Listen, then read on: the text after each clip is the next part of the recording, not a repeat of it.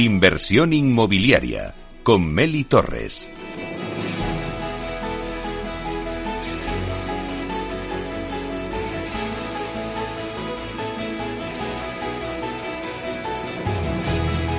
Bueno, pues hoy vamos a hablar del lujo, en concreto de lo que el lujo supone como palanca para atraer turistas e inversiones de alto impacto a una ciudad como Madrid. Y para hacerlo nos acompaña a nuestro estudio en directo Emma Gómez, que es directora general del que probablemente es el principal icono del lujo en nuestro país y no es otro que el Centro Canalejas Madrid. Un centro que está contribuyendo a posicionar a Madrid en la liga de los grandes destinos del turismo internacional de lujo. Vamos a darle la bienvenida. Buenos días, Emma. Buenos días, ¿qué tal? Bueno, un placer tenerte aquí con nosotros. Eh, bueno, la verdad es que eh, estar al frente, Emma, del proyecto más importante de lujo de nuestro país es una responsabilidad importante e interesante.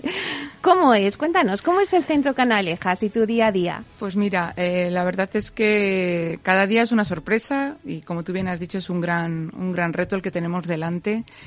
Em, ningún día es igual al anterior, no existe la monotonía en este proyecto, ¿no? Eh, además estoy muy contenta porque el equipo que tengo al frente conmigo es un equipo muy dinámico. Siempre están pensando cómo aportar valor. Siempre, muchas veces tenemos que hacer muchas reuniones un poco de, parar y ver dónde estamos porque el día a día nos arrolla. Entonces dices, tengo que parar y coger un poco de perspectiva para poder seguir avanzando. Pero es muy divertido. Para alguien que no conozca todavía Centro Canalejas, eh, Madrid, ¿cómo es? Para, vamos a intentar llevarles a través de tus palabras a, a que sepan qué hay, qué se puede encontrar en el centro? Pues mira, el Centro Canalejas Madrid eh, es un complejo en el centro de Madrid que tiene 22 residencias de lujo, tiene un hotel Four Seasons, eh, que es el primero que se ha abierto en España, eh, tiene una galería comercial, con tiendas un poco dirigidas al segmento de lujo. Y tiene una parte de restauración que lo llamamos food hall que tiene 13 restaurantes eh, algunos son más formales, otros son un poco para ir allí y tomarte un vino eh, y algo mucho más desenfadado. Es decir, que tienes una variedad inmensa de cosas que hacer y de experiencias que vivir en el Centro Canalejas Madrid. Antes decías eh, Galería Canalejas. En junio de este año se inauguró Galería Canalejas con la apertura de las boutiques de, de algunas de las importantes firmas internacionales de la moda y de complementos. Cuéntanos un poquito, haznos una valoración y no sé si se están cumpliendo las expectativas. Pues mire, la valoración en general es muy positiva y, las expectativas sí que se están cumpliendo. Con la apertura de las boutiques de Galería Canalejas, realmente lo que hemos conseguido es que se consolide un espacio de compras de lujo en el centro de Madrid que hasta la fecha no existía. Eh, aquí un poco lo que deberíamos hacer es medirlo en el medio plazo, en el largo plazo. Esto realmente es una carrera de fondo. Ahora hemos abierto una serie de tiendas, dentro de poco vendrán otras y el proyecto todavía está, como decimos nosotros, en un momento de ramp up eh, para alcanzar su esplendor todavía, ¿no? Lo que sí es cierto es que además hay una serie de condicionantes que es como mmm, las limitaciones a los viajes que existen en determinados países emisores, sobre todo los países eh, de Oriente que todavía no, no pueden viajar 100% a Madrid y esos son unos clientes importantes. Y luego, por último, eh, simplemente mencionar que con la apertura del Four Seasons, con la apertura de la galería, de la parte de restaurantes, lo que se ha creado es una nueva milla de oro el centro de Madrid que no existía. Claro, además, eh, en septiembre de 2021, eh, cuando todos los hoteles eh, de cinco estrellas de Madrid estaban cerrados, a cal y canto, pues vosotros apostasteis, abristeis eh, el Four Seasons. Bueno, mm, ¿por qué tomasteis esta decisión? La decisión, la verdad es que fue una decisión muy meditada. Es decir, si recordamos en septiembre del 2020, todavía no teníamos muy claro cómo estábamos, había mucha incertidumbre. En ese momento nosotros decidimos avanzar con la apertura porque por un lado pensamos que era un soplo de esperanza, un poco confianza en el futuro, ¿no? Además, eh, era un poco también para acompañar el esfuerzo que habían hecho las administraciones de decir, tenemos que recuperar la normalidad. Y yo creo que además con esa apertura lo que hicimos fue lanzar un mensaje a todos nuestros países emisores de Madrid es una ciudad abierta y bueno, la verdad es que eso fue muy positivo. Luego ya vimos que, el turismo empezó a llegar y ahora viéndolo en perspectiva yo creo que fue una decisión muy acertada. Es evidente que, que Centro Canalejas Madrid ha sido el primer paso y sin duda también el catalizador de una profunda transformación del centro de nuestra ciudad. Eh, en tu opinión, Emma, ¿qué le falta al centro de Madrid para equipararse, por ejemplo, a otras grandes ciudades como París, Londres? Madrid es una ciudad maravillosa. Tenemos tres de las, de las pinacotecas más importantes del mundo, como es el, Museo del Prado, el Museo Thyssen, el Reina Sofía. Tenemos un, jardín urbano, que es el, el, Retiro, que ha sido declarado Patrimonio por la UNESCO. Tenemos un teatro de la ópera, que ha sido declarado el mejor del mundo en el año 2021. Es decir, tenemos los mimbres para ser una de las ciudades destino a nivel mundial. Yo creo que todavía lo que nos falta es mejorar la oferta de lujo, tanto a nivel de hoteles, a nivel de ocio, a nivel de compras y de restauración. Lo bueno es que estamos en la senda, es decir, que, vamos a conseguir estar ahí si seguimos por el camino por el que vamos. Em, yo creo que también eh, lo que nos faltaría es un poco un esfuerzo mayor de rehabilitación urbana en la zona de influencia de Canalejas. Eh, un poco lo que se ha hecho en el centro Canalejas Madrid, bueno, pues hacerlo extensivo a toda la zona centro, ¿no? Y, por otro lado, yo creo que el madrileño también tiene que recuperar ese centro. Es decir, no es un destino solamente para los turistas. Eh, los madrileños tenemos que conseguir que eso sea no solo una zona de paso, sino que sea una zona, un destino en sí mismo. Claro, ahora que, estás diciendo esto, Emma, eh, hasta ahora el centro de Madrid parecía estar reservado casi exclusivamente al turista nacional y extranjero. Pero es verdad que el Centro Canalejas Madrid está consiguiendo que los madrileños vuelvan a descubrirnos, ¿no? No sé cómo lo estáis consiguiendo. Pues mira, una de las características principales de este proyecto ha sido siempre su madrileñismo, ¿no? Y permíteme el palabra, como se dice ahora. Pero la verdad es que no es necesario alojarse en el Four Seasons para disfrutar del lobby o disfrutar del spa o de los restaurantes que existen en el hotel. Además, tampoco es imprescindible hacer compras en la galería para disfrutar del entorno tan maravilloso en el que está situada. Em, puedes perfectamente bajar a la zona de restaurantes. Hay 13 conceptos distintos de restauración, como os comentaba antes. Y en el fondo, yo diría que es eh, el espacio en Madrid donde tienes más variedad gastronómica junto. Y luego, bueno, permíteme que os comente, eh, en la esquina del edificio todos los años instalamos un árbol enorme, un árbol de Navidad, y yo creo que ha sido hasta la fecha una de las, de las zonas, un espacio icónico más fotografiado, sobre todo mirando a Navidades. Yo creo que todos los turistas... Sí, Emma, ¿quién no tiene una foto en el, sí, árbol? Sí, sí, La verdad es que es un árbol maravilloso. Este año lo vamos a volver a poner. Estamos ya eh, organizando toda la instalación del árbol. Bueno, es evidente que, que bueno, pues eh, hasta ahora el centro de eh, que Canalejas eh, Centro de Madrid aportó para Madrid pues toda esa serie de lujo, esta serie de, de, espacio comercial que no tenía. Eh, por un lado, la llegada de algunas de las principales cadenas hoteleras de lujo que faltaban también en la ciudad y por otro, la renovación de otros establecimientos hoteleros, como hemos visto. Entonces, yo ahí me pregunto, em, ¿podemos hablar de un efecto Canalejas? Pues mira, ¿existe un efecto canalejas? Sí, sin duda. Es decir, eh, el efecto canalejas yo lo veo como el impacto que ha habido en la transformación de la oferta de hoteles de lujo en Madrid. Eh, antes de, que abriera Centro Canalejas Madrid, realmente las cadenas hoteleras de lujo miraban a Madrid, pero con cierta tibieza. Es decir, muchas de ellas abrieron, pero abrieron con segundas marcas, no con marcas de lujo. Eh, a raíz de, que abriera Four Seasons y Centro Canalejas Madrid, esto cambió completamente. Ahora mismo hay una eclosión de proyectos hoteleros de lujo. Es decir, tienes hoteles que están abriendo Marriott, em, Mandarin, em, tienes un montón de oferta alrededor, no solamente también de hoteles, sino también de restaurantes que están incrementando la calidad de lo que había hasta la fecha, lo cual hay un efecto atracción y un efecto imán que ha generado Four Seasons. Esto también influye en todas las rehabilitaciones que se están produciendo en la zona. Es decir, sí, sin duda existe un efecto Canalejas. eh, Centro Canalejas Madrid eh, ha sido un proyecto particularmente complejo, ¿no? Desde el punto de vista arquitectónico y de ingeniería. lo que se ha visto también recompensado recientemente con la concesión del certificado LEED Oro.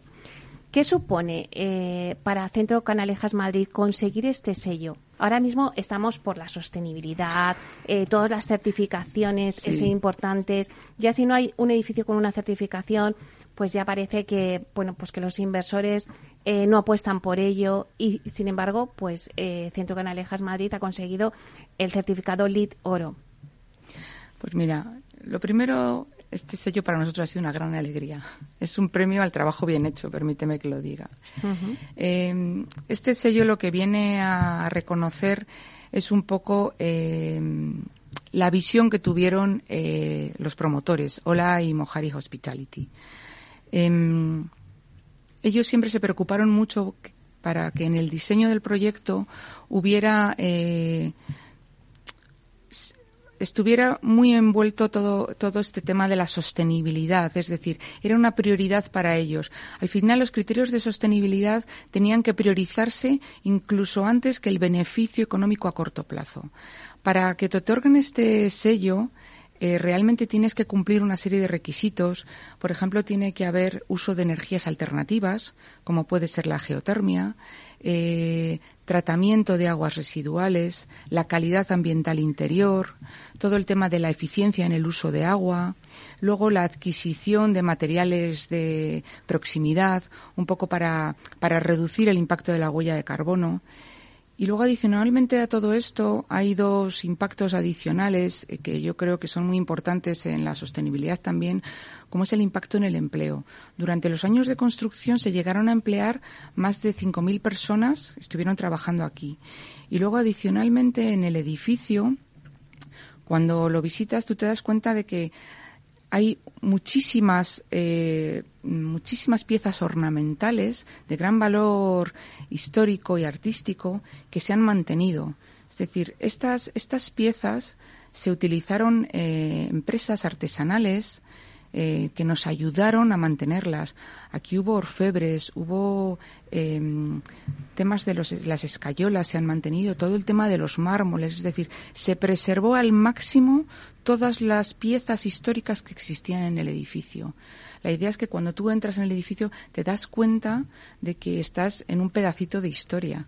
Son edificios decimonónicos, pero que están preservados al máximo. Claro, porque si hacemos, Emma, un poco de, historia, em, mm, pues la verdad es que, eh, ¿por qué crees que un proyecto único como Centro Canalejas Madrid, que ha cambiado y sigue cambiando además la imagen del centro de Madrid, al principio despertó tantas incomprensiones, eh, pues a lo mejor quizá por lo que estás diciendo, ¿no? Porque serán eh, un sitio de patrimonio, de, de piezas únicas. Pues mira, yo creo que todo lo nuevo muchas veces genera un poco de desconfianza. Hmm. ¿Vale? Este proyecto fue muy novedoso, yo te diría, pues sobre todo si lo analizas desde dos puntos de vista. Por un lado, el concepto. Como te comentaba antes, eh, es multiuso. Tienes eh, uso residencial, uso hotelero, uso de compras, uso de restauración. Por otro lado, eh, en su diseño es un complejo arquitectónico eh, que hubo que reformar en su totalidad. Y realmente en ese momento Madrid se enfrentaba a la reforma de este edificio en pleno centro. No se había hecho nada parecido en décadas. Hmm. Entonces yo creo que todo lo desconocido un poco genera incertidumbre y desconfianza. Luego además es importante señalar este proyecto fue paradigmático en el sentido de todos los acuerdos que se llegaron con, la Administración. Sí que es cierto que la construcción duró tanto tiempo que al final se llegó a acuerdos con distintos gobiernos de, diferente color político. Y eso yo creo que es un gran logro que tiene este proyecto en sí mismo. Y yo creo que hay un poco. Em, deberíamos hacer también un poco de autocrítica.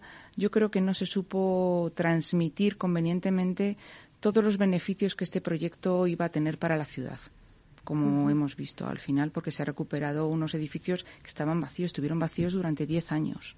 No, la verdad es que ha sido una obra mm, muy importante y yo creo que habéis conseguido muchísimas cosas para la ciudad de Madrid y para el resto en general. Es un referente ahora mismo eh, también, no solamente en Madrid, sino fuera de España. Sí.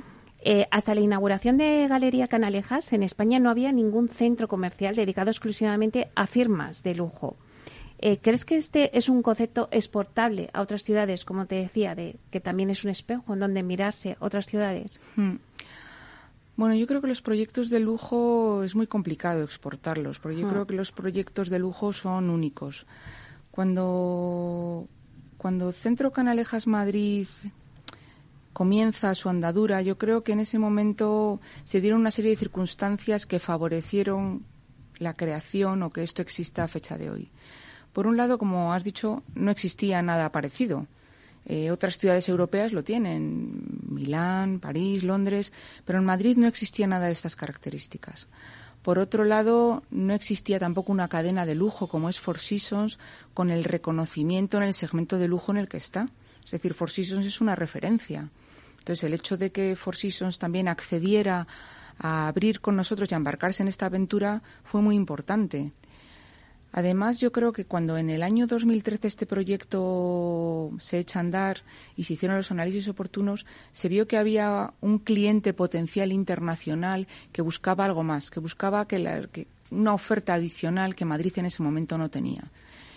Em, además, está el propio complejo, es decir, no existía un, un, proyecto de estas características en un complejo con esta riqueza histórico-artística que tiene, que tiene el Centro Canalejas.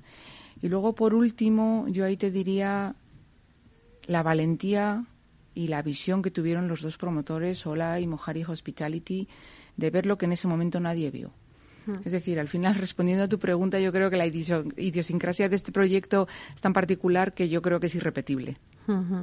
Claro, y ahora todos los que nos están escuchando se preguntarán, bueno, ¿y cuál es el siguiente paso que va a dar Centro Canalejas Madrid? Porque al final eh, bueno, pues siempre hay que estar adaptándonos, ¿no? A, las necesidades del cliente.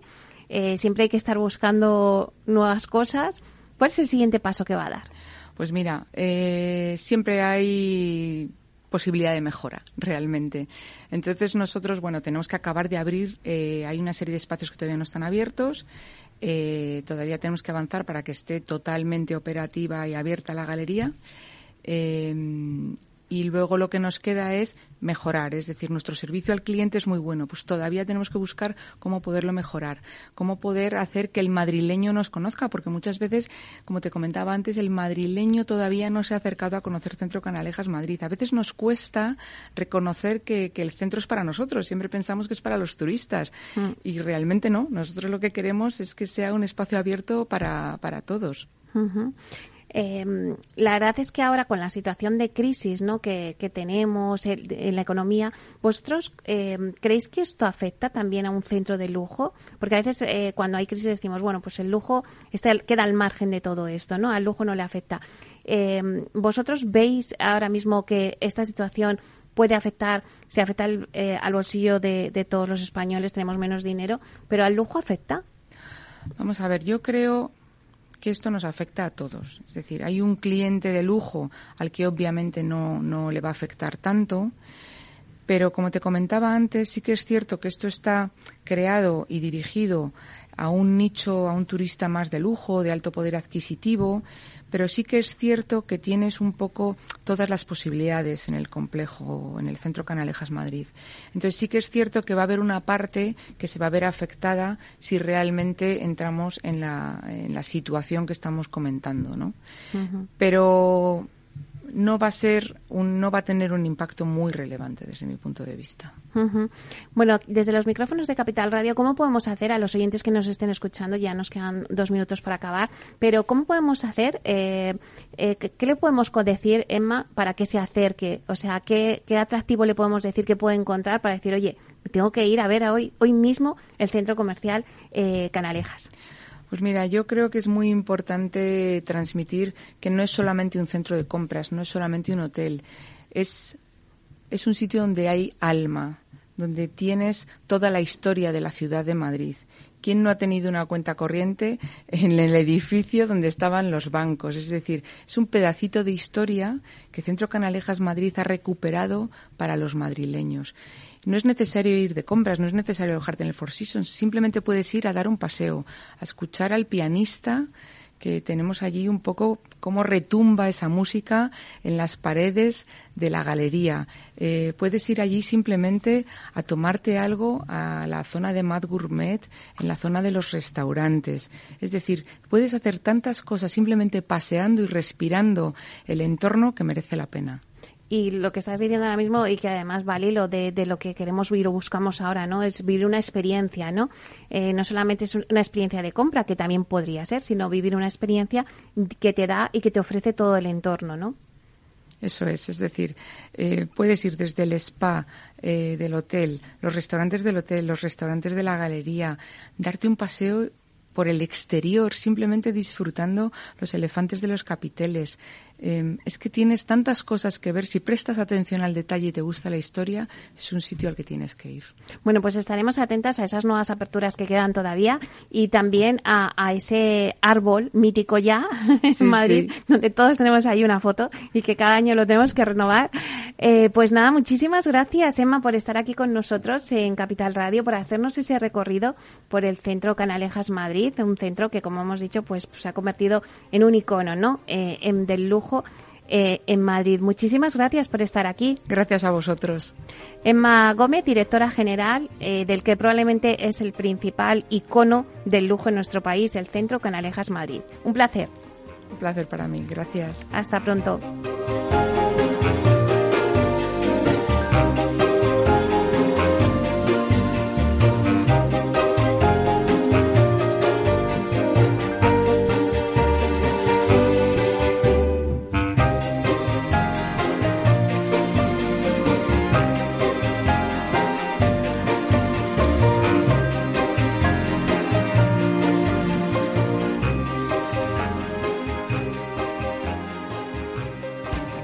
Esto te estás perdiendo si no escuchas a Rocío Arbiza en Mercado Abierto.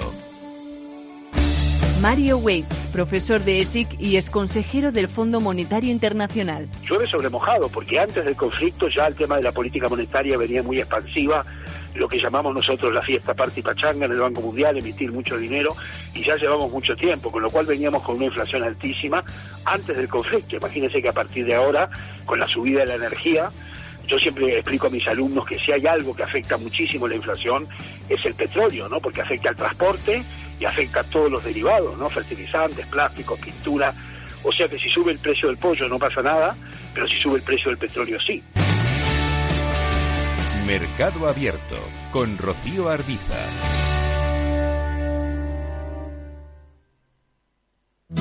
¿Traerías tu hipoteca a Cuchabank si te mejoramos las condiciones? Consúltanos directamente. Cuchabank, tu nuevo banco. Más info en cuchabank.es. Los viernes en Capital Radio te proponemos descubrir y comprender las estrategias de empresas con éxito que servirán de inspiración y ejemplo para la tuya. Escucha Metaempresas, un programa presentado por Andrés Arenas con la presencia y los consejos de expertos en distintas áreas y profesores de reconocida trayectoria. Todos los viernes a las siete y media de la tarde, Metaempresas, Capital Radio. Escuchad, una vida más sana es posible. ¿Culpa? Fuera. Más madres que dediquen tiempo a cuidarse. Azúcar? Fuera. Saboreemos la vida. Ser activistas es nuestra mejor forma de ser. Ahora tu seguro de salud con un 36% de descuento. Infórmate en el 974 88 0071 o en dkv.es barra activistas. DKV. Gráficas Naciones. Más de 50 años de experiencia en el sector de las artes gráficas. Apostamos por la última tecnología tanto en impresión offset como en digital y gran formato. Realizamos todo tipo de impresión. Tarjetas de visita, folletos, libros, vinilos, decoración y montaje de stands. Más información en el 91 629 2145 o en gráficasnaciones.es. Esto te estás perdiendo si no escuchas a Rocío Arbiza en Mercado Abierto. Eduardo Martínez, cofundador de la FinTech Tokio. El mercado africano también está creciendo muchísimo. Hay que tener en cuenta que tanto el mercado asiático, africano y latinoamericano es un mercado donde hay más penetración de móviles que de banca. Por lo cual, eh, propuestas digitales que puedas tener en el móvil son muy eficientes para ese tipo de mercados. Mercado Abierto con Rocío Arbiza.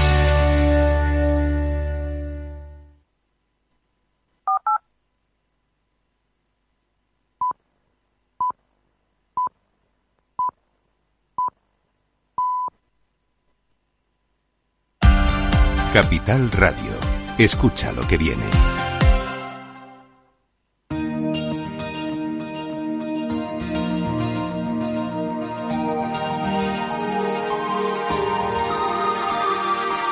En nuestra sección La Vía Sostenible con Vía Ágora, os contamos la transformación de la vivienda del futuro enfocada en una construcción sostenible como pilar principal. Bueno, pues como ya adelantamos hace unas semanas en nuestra sección La Vía Sostenible, la Corporación Vía Ágora ha registrado el cálculo de la huella de carbono de la organización en el Miteco siendo la única promotora de, que lo ha hecho en los últimos años, en el 2020 y en el 2021. Hoy José Valverde, que es BIM Manager de Vía Ágora, viene a hablarnos de cómo la compañía ya está realizando el análisis del ciclo de vida de, en sus edificios para calcular y para ver qué impacto medioambiental produce. Vamos a, hablar, a saludarle. Buenos días, José. Hola, ¿qué tal, Meli? Buenos días. Bueno, para situar un poco al oyente, José, ¿qué significa que una promotora haga el análisis del ciclo de vida de sus promociones? Bueno, eh, hacer un análisis de ciclo de vida de nuestras promociones, promociones supone pues eh, analizar nuestros proyectos y evaluar el impacto medioambiental que tienen. Nos referimos a impacto medioambiental a, sobre todo a las emisiones de CO2 o CO2 equivalente en función del valor que, estemos tratando y a los consumos de recursos naturales que, tenemos en, en, nuestras promociones y la incidencia que tienen estas en el medio ambiente al final con, con, este análisis lo que pretendemos es obtener datos y bueno ser capaces de introducir mejoras en nuestras promociones y estudiar posibles mejoras y, y, factores que permitan reducir pues en la medida de lo posible la huella medioambiental de nuestras promociones siempre con un objetivo de, garantía de calidad sin reducir eh, pues la calidad de nuestras promociones. Al final nosotros desde la corporación tenemos un compromiso muy claro con el medio ambiente y, con el, respeto al entorno que, nos rodea. Con lo cual, todas nuestras acciones cotidianas en nuestro día a día van orientadas a ser lo más sostenibles y respetuosas con el medio ambiente posible. Así que al final, cuando intentamos calcular o analizar el ciclo de vida de nuestras promociones, lo que intentamos es que nuestro producto se comporte como nosotros hacemos en el día a día. Bueno, ahora que me hablas de, objetivos, ¿cuál es el objetivo de Vía Agora con este análisis que podríamos decir de cuna a puerta? Claro, aquí cuando nosotros nos planteamos el analizar el ciclo de vida de nuestras promociones, eh, teníamos eh, que fijar muy claro el objetivo de qué es exactamente lo que queremos analizar. En el ciclo de vida, por situar un poco a los oyentes, existen como diferentes focos o diferentes etapas donde podemos actuar hay una que es la de cuna a puerta, que básicamente analiza desde la fase de extracción de las materias primas, el transporte a fábrica y la producción del producto final. Hay otra parte que es de cuna a tumba, como se, suele llamar, que analiza todas las etapas del ciclo de vida del edificio, desde la extracción de las materias primas hasta la gestión del residuo cuando finaliza la vida útil de los mismos. Y luego hay una tercera posibilidad que es de cuna a cuna, que es exactamente que el anterior, que analiza todo el ciclo de vida del, edificio, del producto, hasta eh, la gestión de residuos y además involucra también la reutilización de los mismos. Nosotros, por el, tipo de edificación que hacemos, por el tipo de servicio que damos, pues al final nos hemos centrado en cuna puerta. Creemos que se ajusta más a la realidad de, donde nosotros podemos hacer incidencia y mejorar nuestros proyectos. Tenemos una salvedad, nosotros incluimos de cuna puerta más la fase de construcción. Si nos ceñimos un poco al análisis de ciclo de vida, pues serían como las etapas A1, A2, A3, A4 y A5 de, los de los proyectos. Con esto tenemos como dos cosas como objetivo principal. Elegir materiales para nuestros proyectos que tengan un mejor comportamiento medioambiental y de esta manera pues incidir muy rápidamente y reducir la huella medioambiental y de carbono que, generamos y además controlar el proceso constructivo. Hay muchas tareas en la construcción que se pueden optimizar con el objetivo de reducir ese impacto medioambiental y analizando esta parte de cuna puerta más la fase de construcción nosotros incidimos directamente sobre estos dos procesos. Eh, apostar por la sostenibilidad va en el ADN de, Vía Agora. ¿Cómo hacéis este análisis del ciclo de vida? Bueno, hay pocas promotoras o pocas eh, empresas del sector que al final que hagan esto. Nosotros siempre hemos apostado, por la innovación para, para, bueno, para llegar a, estos objetivos que, son ambiciosos. Nosotros lo que hacemos al final es eh, utilizar el, el BIM como eje fundamental para todo lo que hacemos Al final tenemos unos gemelos digitales muy precisos que no son útiles para la fase constructiva, también los utilizamos para construcción, y al final con una información extra que dotamos a los modelos alcanzamos como esa dimensión 6D del BIM, que es conocida por analizar sobre todo la sostenibilidad de los proyectos. Para nosotros, a la hora de desarrollar proyectos, bueno, básicamente lo que hacemos es contar con una biblioteca de materiales y de productos muy amplia, muy codificada, y con esa biblioteca generamos nuestros proyectos y, nos permite pues eh, dotar a los modelos de bueno de información relevante en cuanto a la sostenibilidad. Es decir huella de carbono em, gestión de residuos eh, todo ese, ese tema que está muy relacionado con la sostenibilidad. Con lo cual lo que hacemos es bueno parametrizar los modelos. Es, es un poco eso. Nosotros hacemos un modelo muy detallado parametrizamos los modelos y con esa información que, nos arroja los modelos de forma masiva somos capaces de visualizar los datos y con softwares específicos de sostenibilidad pues ya nos permite como ser muy capaces de analizar visualmente dónde estamos generando más huella e incidir sobre esos puntos para intentar reducirla. Me hablabas de los materiales. ¿Es fácil encontrar proveedores que tengan productos sostenibles? Bueno, cada vez más. Es cierto que cada vez más. Todavía existen proveedores donde, bueno, a lo mejor no tienen este objetivo o donde incluso a veces les hablas de una DAP, que es esta declaración ambiental de producto, y no saben muy bien a qué te estás refiriendo. Es cierto que eso sucede, pero también es cierto que la mayoría de las normativas europeas tienen la sostenibilidad como un valor fundamental y casi todo gira en torno a la sostenibilidad. Las administraciones públicas llevan mucho tiempo eh, desarrollando planes de urbanismo que van orientados casi siempre a la sostenibilidad. Con lo cual, al final, entre las entidades públicas, las administraciones, normativas europeas y nosotros, el sector privado, que cada vez estamos apostando más por esto, conseguimos que se cree una necesidad. Y sí que es cierto que cada vez encontramos más proveedores que tienen estas DAP, estas declaraciones ambientales de producto. ¿En qué promociones, José, eh, estáis realizando el análisis de ciclo de vida? Y no sé si se va a hacer en todas las que, las que vais a desarrollar. Sí, eh, nosotros ahora mismo el eje principal, o donde estamos obteniendo más resultados, es en la promoción de Madrid Río, de Antonio López. Creemos que, dadas las características que tiene la promoción, el emplazamiento, el entorno donde se sitúa, es como una buena referencia para obtener muchos datos e incidir ya sobre el, proceso de construcción que estamos iniciando ahora. Pero aún así es, eh, lo, vamos, lo estamos haciendo en el resto de promociones que ya tenemos activas y en algunas que anunciaremos próximamente la parte de sostenibilidad para nosotros no lo entendemos como un extra o como un efecto de marketing. Al final es parte de, es parte de nuestra identidad, está dentro de, cómo nosotros trabajamos y siempre que hagamos una, una promoción vamos a trabajar de cara a optimizar nuestras promociones para generar la, la menor huella posible. Y para finalizar, José, ¿crees que el sector está concientado con la necesidad de hacer edificios más sostenibles y eficientes? Bueno, ahí hay, creo que los grandes cambios, a mi modo de ver, siempre comienzan con una, de una manera como muy parecida, que es a, través de un cambio social. La sociedad ahora mismo demanda sostenibilidad. Pues las personas, en reglas generales, tenemos con mucha más concienciación en cuanto a sostenibilidad que hace unos años.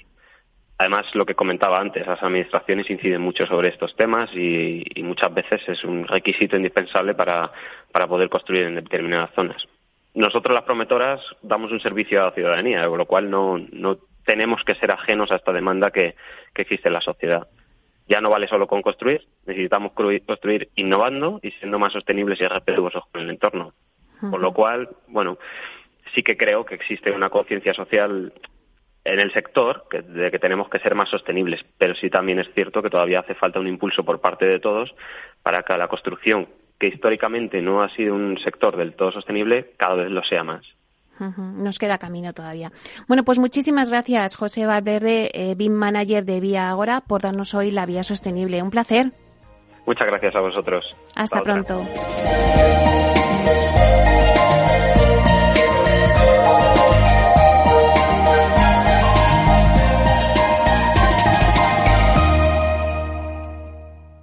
Alquiler Seguro, el alquiler rentable, nos trae el análisis del mercado.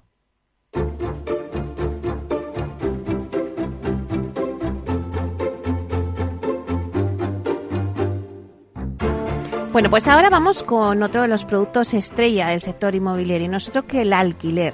Eh, la Fundación Alquiler Seguro, mediante su departamento de estudios, ha realizado un estudio sobre morosidad en arrendamientos urbanos en España hace una radiografía que muestra el impacto del incremento desmesurado de los precios en la solvencia de las familias españolas, tras alcanzar en nuestro país la mayor tasa de inflación de los últimos 30 años. Una situación que está provocando que sean muchos los arrendatarios que tienen ahora mismo dificultades para hacer frente al pago del alquiler. Bueno, pues vamos a hablar de esta situación y del sector del alquiler con David Caraballo, que es gerente de Alquiler Seguro. Vamos a darle la bienvenida. Buenos días, David. Muy buenos días, Meli. Bueno, que te pillo eh, a camino para Jaén y que me has hecho una parada. Vamos, es que esto es un lujo para poder hablar de la amorosidad con vosotros. Sí, para ti siempre tengo un hueco, ya lo sabes.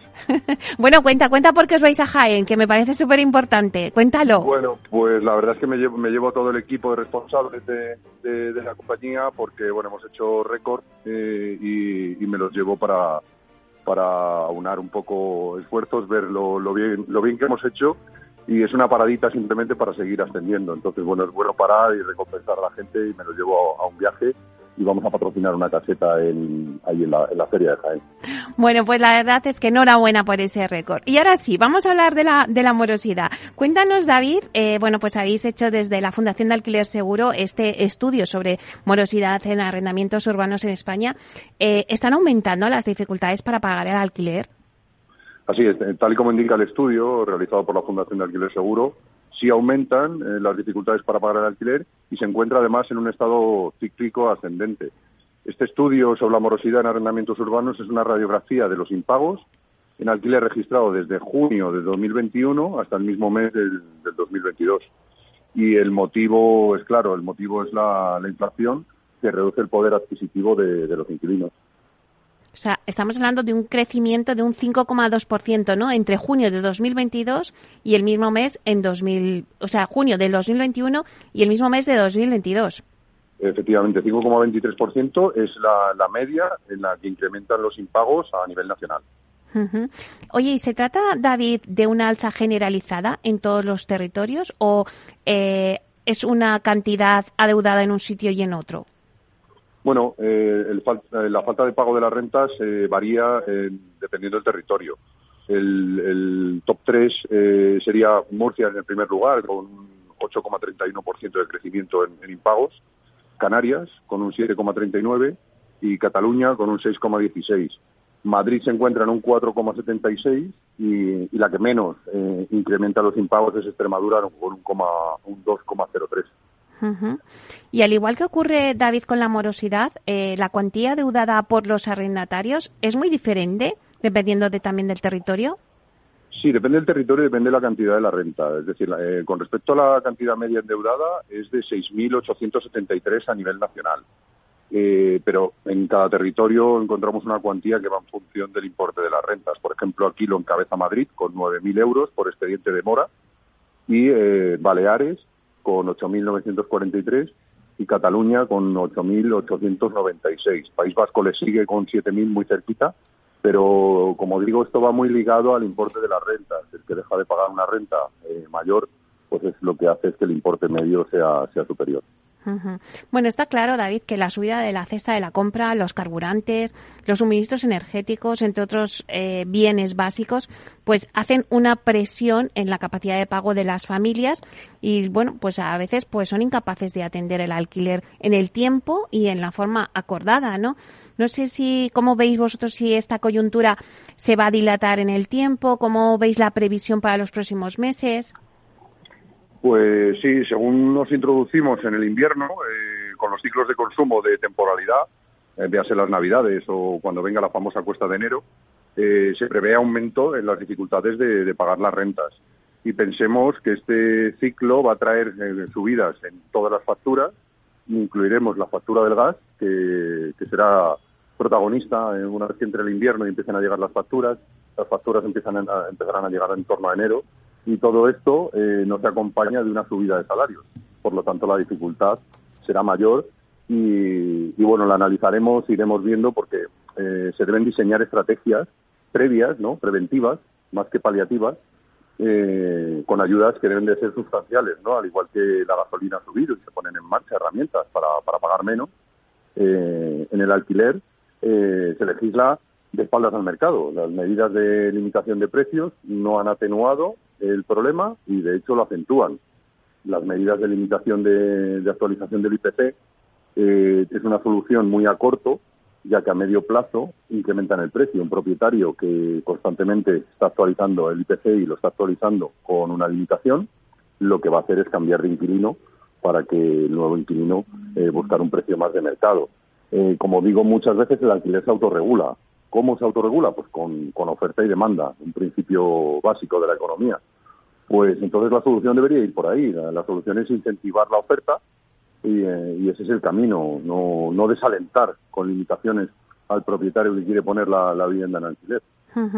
Claro, pero entre esas estrategias que, se podrían llevar a cabo, eh, además de incrementar la oferta, lógicamente, como estás diciendo, y no la limitación del 2%, que lo que hace es que al final no se, no se saque tanta eh, de, eh, vivienda en el mercado, ¿qué otras medidas se podrían tomar para como preventivas, como decías?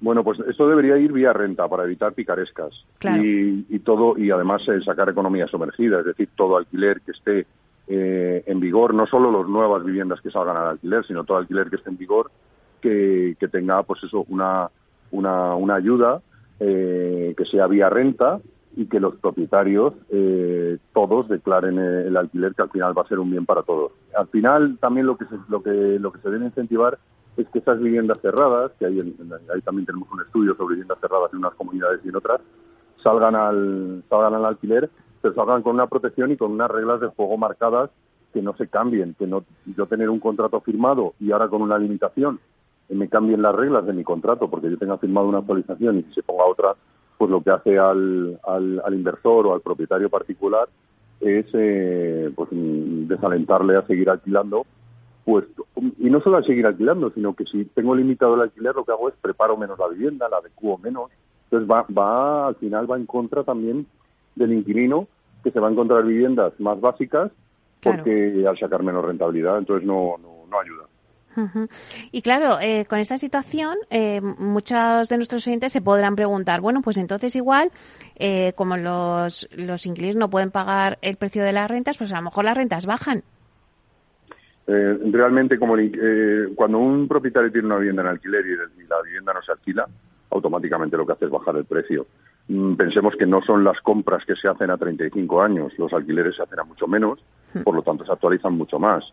Una vivienda que está parada eh, tres meses es un flujo cesante o sea, que, no puedes parar porque si no la rentabilidad se apaga. Entonces lo que se hace es ajustar el precio. Por eso es mucho más versátil el alquiler en este sentido de precios. Y la, y la oferta es la que más lo regula. En cuanto hay oferta, los precios bajan automáticamente. Entonces, ¿se podría decir que veremos bajadas de precios en el alquiler? Podemos decir que si el, eh, por ahora va, a seguir en, ascenso, lo que sí es cierto que la subida de tipos de interés y cuando se empiecen a dar menos hipotecas, el mercado que está en venta, el propietario que no venda, empezará a plantearse eh, la opción de alquiler, ya que mm, en, la venta eh, no está teniendo el resultado que quiere. Y al final deshacer patrimonio pues no es no es una medida interesante. Si se puede seguir manteniendo el, el patrimonio sacándole una rentabilidad mensual garantizada. Eso sí, que, el cobro sea garantizado porque si no eh, es, un riesgo. Claro que antes yo empezaba la sección diciendo que el alquiler es el producto estrella, porque en épocas de inflacionistas lo que todos los expertos nos estáis diciendo es que eh, invertir en la vivienda para sacar una renta para el alquiler, pues sigue siendo rentable. Sí, sigue siendo rentable y, y bien gestionado. Mm, pensemos que hay muchos propietarios que su, no, se dedican a, alquilar, no son rentistas hmm. y, lo que necesitan es una empresa que le dé una gestión eh, 360 y los 365 días del año para desentenderse y tener el ingreso garantizado y, muchos de ellos lo hacen pensando en complementar eh, las pensiones el día de mañana que, bueno que, que, es otro tema que también está en riesgo y que, y que debemos de ir preveyendo. Bueno, antes de, irte, David, eh, cuéntanos eh, vuestros nuevos proyectos, porque estáis a punto de abrir una nueva oficina para impulsar vuestro negocio de patrimonio. Así es, en, noviembre inauguramos nueva oficina especializada en, patrimonio.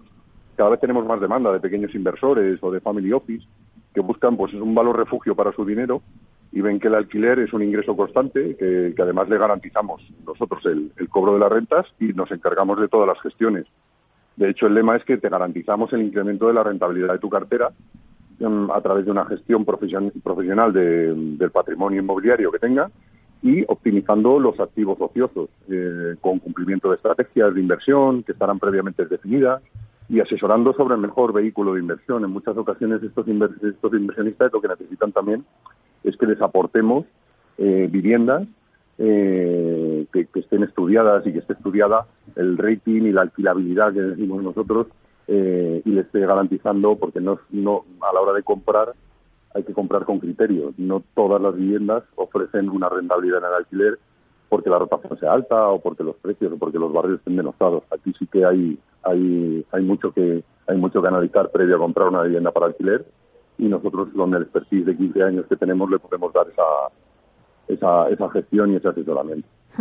Porque claro, desde vuestra oficina eh, solo os vais a basar en vivienda o también tocaréis otros segmentos como los locales comerciales.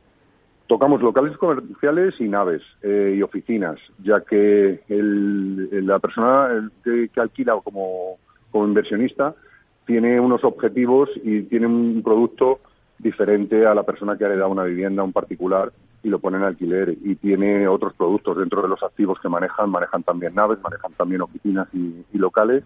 Y, en este sentido, por eso nos hemos especializado en esto. y bueno, y ahora con la oficina, que la, oficina está en, Don Ramón de la Cruz, eh, esquina con Príncipe Vergara, en pleno eh, barrio de Márquez de Salamanca, eh, en pleno barrio de Salamanca, y, bueno, y en noviembre haremos la inauguración, invitaremos a, a, los medios y bueno, daremos a conocer también esa exclusividad que al final es, tratar el, alquiler como un producto financiero, de forma que, que incluso hemos creado un área privada, es como, como tener un área de banca privada donde estás viendo otro lenguaje, un lenguaje más más inversor, más de rentabilidad, eh, que es diferente al del, al del cliente particular. Claro, y en este caso, David, quien quiera invertir, ¿no? Y decir, bueno, yo quiero una vivienda, vosotros le buscáis la vivienda y, y también hacéis la reforma, por ejemplo, de esa vivienda para luego poder alquilarla. ¿Os encargáis de toda la gestión? Sí, se le ofrecen todos los servicios, tanto de eh, búsqueda de activos, con los contactos que tenemos de fondos y contactos de bancos, se le, se le reformaría la vivienda, incluso eh, tenemos un producto que es venta en rentabilidad, es decir, que el comprador, eh, según va a la notaría a comprar ese activo, eh, en ese mismo acto paga y recibe la primera renta, de forma que tiene ya un contrato con un, con un inquilino, conoce todos los gastos, conoce si ha pasado la IT, tiene mm, pues, un producto financiero, tiene todos los datos económicos de esa, de esa inversión previa.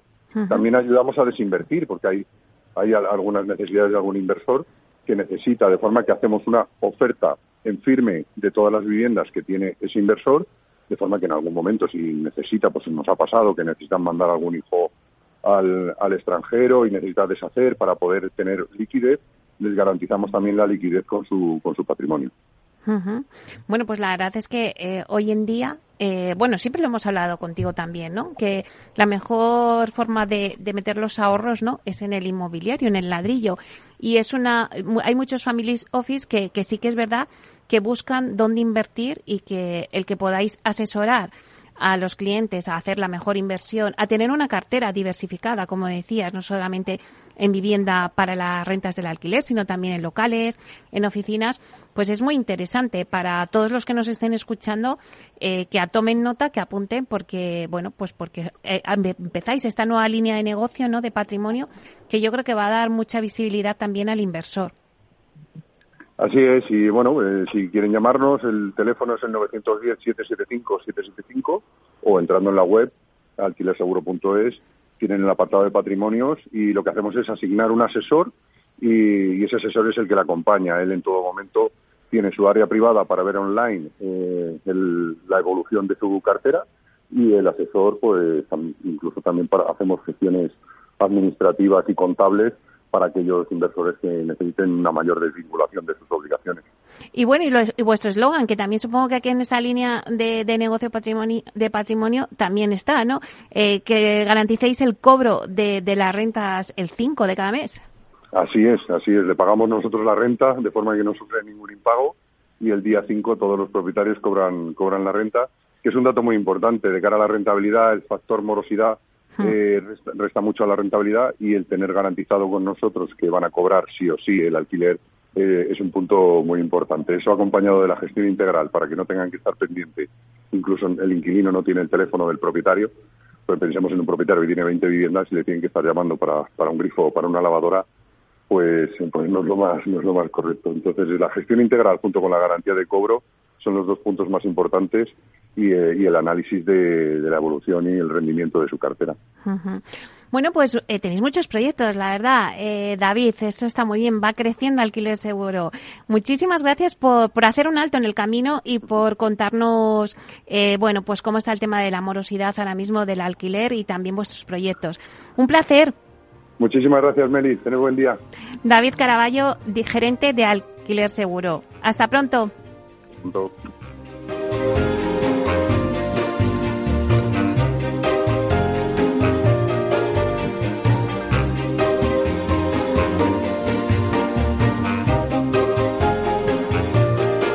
Bueno, pues acabamos de escuchar eh, el estudio de morosidad que nos ha dado David Caraballo, gerente de alquiler seguro, y ahora nos vamos en breve al informativo, pero luego no os mováis porque tenemos nuestro debate, que hoy vamos a hablar de las perspectivas del mercado de la vivienda de obra nueva. Vamos a ver qué va a pasar con el mercado de la vivienda de obra nueva, si la subida de los tipos de interés está afectando, también la inflación, si se prevé que la demanda se reduzca. Bueno, pues toda esta situación vamos a tener en breve con expertos en la materia. Estará con Solvia, Vía Celere, Cronos Homes y Neynor Homes. Así que en breve estamos con vosotros.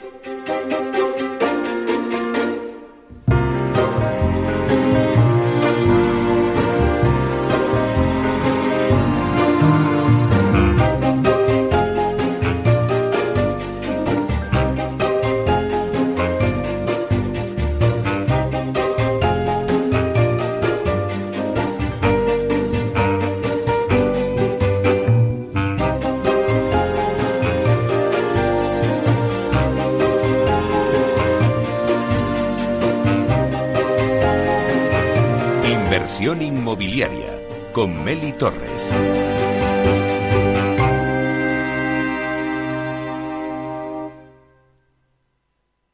En abril, aguas no vi. El cambio climático lo ha cambiado todo y los riesgos son más y más imprevistos, como las sequías o el pedrisco. Por eso necesitas un buen seguro agrario. Contrata tu seguro de herbáceos, ahora con 10 puntos porcentuales más de subvención. Agroseguro, trabaja sobre seguro. Disfruta de la mejor cocina gallega en Montes de Galicia. Todo un clásico moderno en el barrio de Salamanca. Disfruta de la variada dieta atlántica, de las mejores carnes y pescados tratados con respeto y transparencia y regados con una de las mejores bodegas de la zona. En grupo, en familia o en pareja, Montes de Galicia te ofrece el espacio perfecto en cada ocasión.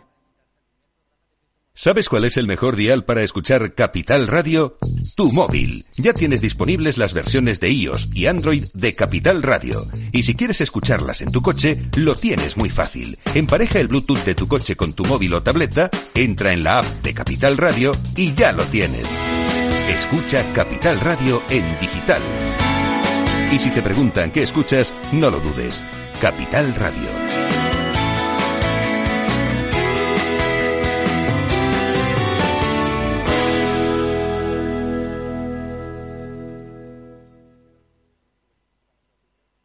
Esto te estás perdiendo si no escuchas a Luis Vicente Muñoz en Capital, La Bolsa y la Vida.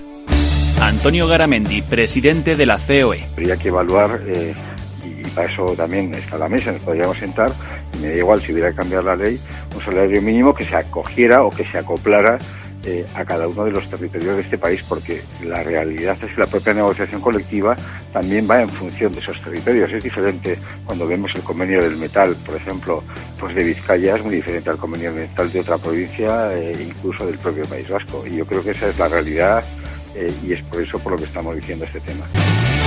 No te confundas. Capital, la bolsa y la vida con Luis Vicente Muñoz, el original.